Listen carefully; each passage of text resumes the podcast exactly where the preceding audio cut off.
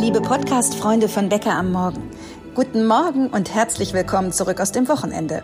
Mein Name ist Mareike Fell, ich bin Einzelpaar- und Familienberaterin von Die Sinn Stiftung und ich wünsche Ihnen nicht nur einen entspannten Start in die Woche, sondern auch gute Unterhaltung mit Episode 49. Bäcker am Morgen. Alles, was Hamburg bewegt. Der tägliche Podcast vom Abendblatt. Ich kann mich Mareike nur anschließen. Herzlich willkommen zurück aus dem Wochenende. Mein Name ist Marcel Becker und wir starten diesen Montag mit folgenden Themen. Ist das die berühmte Never-Ending Story? Oder täglich grüßt das Murmeltier? Schon wieder eine Insolvenz rund um den Elbtower. Aber vielleicht müssen wir es umdrehen und es kommt ausgerechnet jetzt Bewegung in die ganze Angelegenheit. Gleich ein paar interessante Antworten auf die vielen Fragen. Dann haben wir den Verkehrssenator zu Gast. Agnes Tjax erklärt uns, was jetzt genau mit den von der Ampel bewilligten Milliarden für die U5 passiert. Und wir fragen ihn natürlich auch mal, wie er diesen historischen Moment gefeiert hat. Also den Moment, als die Freigabe für diesen Batzen Geld gekommen ist. Und zum Schluss fällt bei uns das Wort Streik. Viele gehen in Deckung und sagen, bitte nicht Gnade. Aber manchmal müssen Streiks sein und bisher reden wir auch nur von möglichen Streiks. Wir stellen nämlich die Planungen von Verdi für Hamburg in 2024 vor. Das wird sowohl Arbeitnehmer als auch Arbeitgeber interessieren. Und wir starten jetzt. Die neue U-Bahn-Linie 5, wahrscheinlich eines der wichtigsten Hamburger Bauprojekte schlechthin bis alles fertig ist, ja gut, das wird noch ein bisschen dauern. Aber das Wichtigste, die Bundesregierung gibt Geld, viel Geld. Denn ohne dieses Geld keine U5.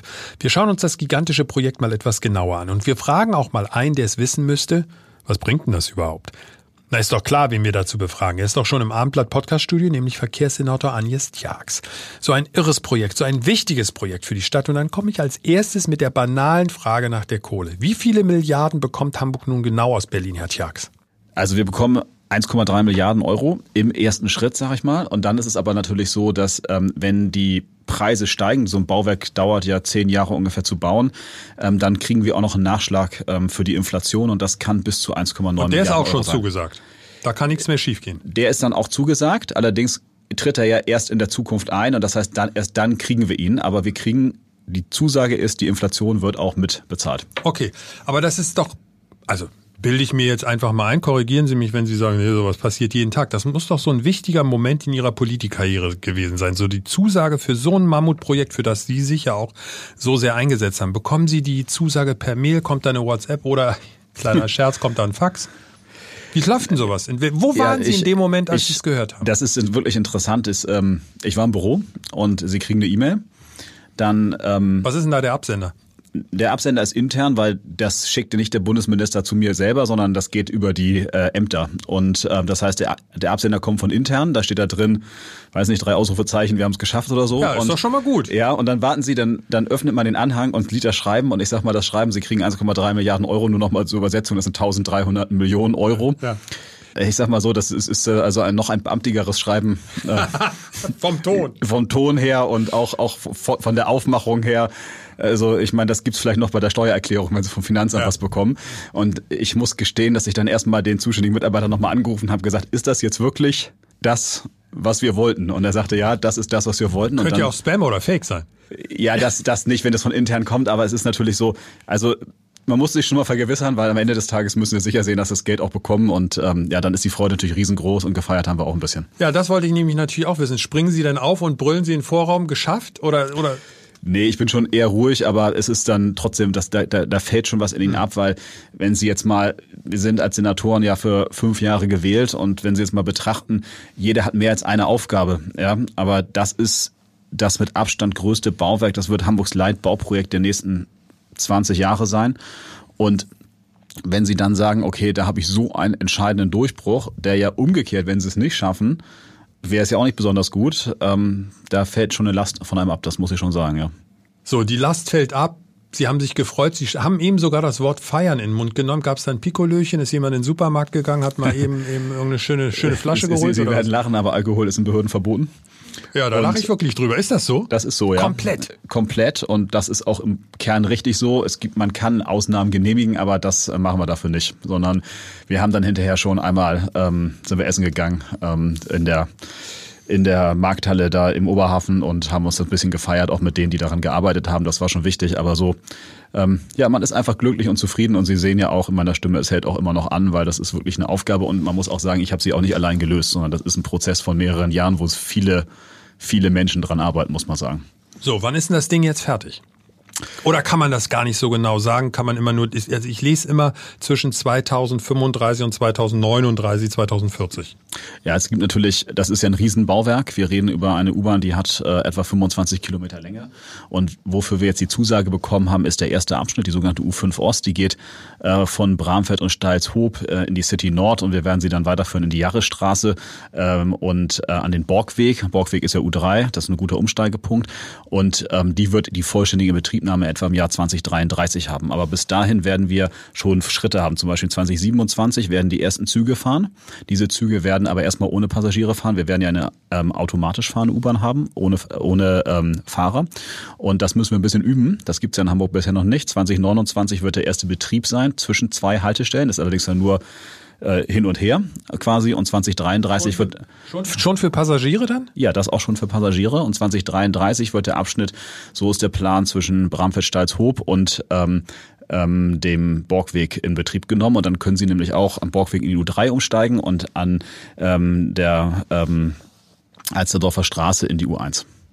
Sie haben, glaube ich, ich glaube, das kam von Ihnen, Deutschlands modernste U-Bahn führerlos, habe ich verstanden. Aber auch, was ist noch so modern an dem Ding? Also die Einrichtung wird wahrscheinlich auch neu sein, die Ausstattung.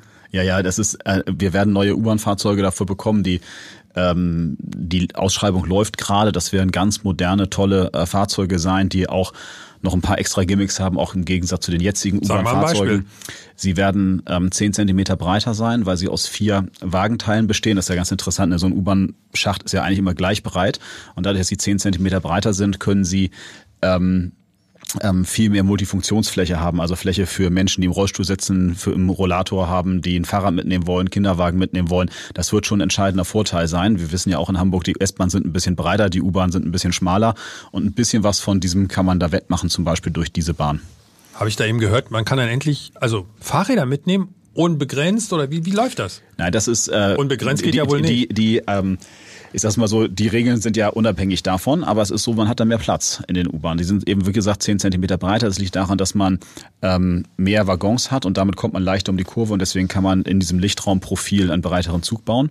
Ähm, das ist zum Beispiel ein großer Vorteil. Ein zweiter großer Vorteil wird einfach die, die Anzahl der Züge sein. Im 90-Sekunden-Takt können wir durch Hamburg fahren. Das heißt, fahren ohne Fahrplan. Das, das heißt, das finde ich also mega. Muss ich, ich schon auch, sagen. Ich auch, ja. Und ich darf Ihnen auch sagen, Sie können sich vorher, wenn wir kurz von der U5 weggehen, noch darauf freuen, Sie kommen ja so ein bisschen Richtung Bergedorf.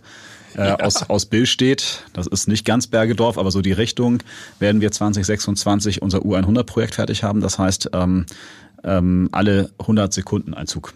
Auch das wird gehen auf den Bestandslinien. Und warum geht das nicht jetzt? Was, wo ist da der technische Grund? Der technische Grund liegt in der Digitalisierung. Ganz technisch gesehen heißt es, die Züge reden dann miteinander und ähm, können deswegen in einem engeren Abstand fahren und deswegen kriegen sie einfach mehr Zug äh, durch dieselben Tunnel. Agnes Tjax, der Verkehrssenator, über das U5-Projekt. Und das ist noch nicht alles. Wir quissen ihn morgen weiter. Wie sehr werden die Anwohner der Baustelle leiden? Was kommt da auf die Autofahrer zu? Und vielleicht auch ganz interessant, wenn die U5 eröffnet wird, in zehn oder noch mehr Jahren, möchte er dann überhaupt noch im Amt sein? Das alles morgen bei uns. Ach komm, nicht noch eine Insolvenz rund um Reni Benko und rund um den Elbtower. Doch, doch. Genauso ist es und da müssen wir jetzt ganz tapfer durch. Matthias Iken ist im Studio, stellvertretender Chefredakteur vom Abendblatt. Wer ist denn jetzt bitte pleite? Ja, man muss ja wirklich genau schauen, dass man nicht den Überblick verliert. In diesem großen Reich des Investors René Benko ist am Freitag die Hamburg Elbtower Immobilien GmbH und Co. KG in die Insolvenz gegangen. Und das ist eben der Bauherr dieses wunderbaren Wolkenkratzers, auch kurzer Olaf genannt, an den Elbbrücken. Kurzer Olaf genannt, der Spitzname mittlerweile. Ist das jetzt aber am Ende vielleicht die gute Nachricht, auf die wir alle warten, damit es da endlich mal weitergeht, oder macht das das nur noch schwieriger? Nee, das macht es nicht schwieriger. Also äh, ich habe ja in den letzten Stunden und Tagen mit vielen Leuten gesprochen und das Interessante ist, dass man bei allen irgendwie fast ein Aufatmen gehört hat dass gesagt wurde, jetzt endlich werden die Karten neu gemischt, denn solange immer noch die Österreicher quasi da saßen und gehofft haben, dass alles so weitergeht, was nicht weitergehen konnte, war eigentlich eine Lösung nicht erreichbar. Und jetzt ist zumindest ähm, einiges möglich. Einerseits muss man sagen, hat die Stadt jetzt mehr Einfluss. Sie hat vorher so ein bisschen auf dem Rücksitz gesessen und wechselt jetzt auf den Beifahrersitz. Die größere Chance muss man aber ökonomisch sehen. Das gesamte Projekt ging ja eigentlich von, von Dingen aus, die heute nicht mehr realistisch sind. Und zwar von Mieten, die teilweise jenseits von 40 Quadratmeter liegen, von einer ja, Immobilienwelt, die glänzt und gut aussieht, von vielen Mietern. Und das hat man 2017, 18 vielleicht vermuten können, aber 2023 ist es nicht mehr Realität. Bleibt natürlich die Frage, was glaubst du, was ist jetzt der nächste Zug von Menschen, die damit zu tun haben? Also ich sag, ich weiß, das ist immer die Frage nach Herrn Kühne, der, der überall in Hamburg immer genannt wird, wenn es darum geht, irgendwas zu retten. Aber er hängt ja mit drin finanziell. Er hat ja ein Interesse. Dann gibt's ja wahrscheinlich auch noch andere. Herr Tschentscher wird auch ein Interesse daran haben, dass da endlich, er tut immer so cool, aber der will doch nichts anderes, als dass da endlich weitergebaut wird. Also was passiert jetzt deiner Meinung nach oder wer müsste aus der Deckung kommen? Naja, es müssten sich jetzt, ähm, also man würde das ganze Projekt neu bewerten müssen. Klar ist ja, das Ding rechnet sich nur, wenn gewisse Investoren und Gläubiger verzichten. Also es gibt ja so ein bisschen so Pi mal Daumen, es sollte ungefähr eine Milliarde kosten. Und wahrscheinlich ist der Wert dieses Gebäudes, der also auch realistisch ist und rentabel ist, eher bei 600 Millionen. Das heißt, die, die da schon viel Geld reingesteckt haben, müssen darauf verzichten. Mit dieser Neukalkulation aber kann man das wahrscheinlich wirtschaftlich zu Ende bauen. da werden die, die schon Geld drin haben, sich genau überlegen, ob es nicht sinnvoller ist, dem Geld, was weg ist, noch ein bisschen wieder nachzuschießen, damit man zumindest am Ende ein bisschen was hat, als dass man alles abschreiben muss. Ich fahre da jeden Morgen dran vorbei. Und jeden Morgen denke ich, alter Schwede. Braucht Hamburg jetzt, ich weiß, da gehen die Meinungen auseinander, aber wenn man es jetzt einfach mal betrachtet und die Option sich nochmal vor Augen hält, man könnte es auch abreißen. Bist du immer noch der Meinung, dass Hamburg so ein Ding braucht? Muss das gebaut werden? Jetzt mal von Kostengründen Aber wer abgesehen. soll es denn abreißen? Das ist ja eine schöne Frage. Ach so, es gibt niemand. Naja, ich meine, so ein Abriss, ich, diese Pfähle gehen bis zu 120 Meter in den Elbschlick. Gut, man kann sagen, man lässt sie da drin stehen. Das glaube ich ist aber auch nicht ganz einfach. Also der Rückbau auch des oberen Teil, dieses Torso, wird richtig Geld kosten. Und soll das etwa die Stadt machen? Soll die so bescheuert sein, dieses Grundstück zurückzukaufen, was niemals 117 oder 122 Millionen Euro wert ist? Das hat sie ja bekommen. Das Geld ist auch geflossen. Geht sie jetzt wieder rein, müsste sie das Grundstück quasi zurückkaufen und kann sagen, ja, das, was draufsteht, ist wertvoller, aber wenn sie es abreißen will, natürlich nicht. Und das Grundstück selber hat vielleicht realistischen Wert von 40, 50 Millionen Euro. Das ist ja nur so wertvoll geworden, weil da dieses Milliarden, dieser Milliardenbau entstehen sollte. Na, der nächste Auftritt von Matthias Iken bei Becker am Morgen ist doch vorprogrammiert. Der Elbtower und kein Ende. Danke, Matthias. Wie geht es in diesem Jahr mit den Gehältern weiter? Diese Frage stellt sich, seien wir mal ganz ehrlich, jeder. Sowohl die Arbeitgeber als auch die Arbeitnehmer und natürlich auch die Gewerkschaften. Eine davon ist Verdi.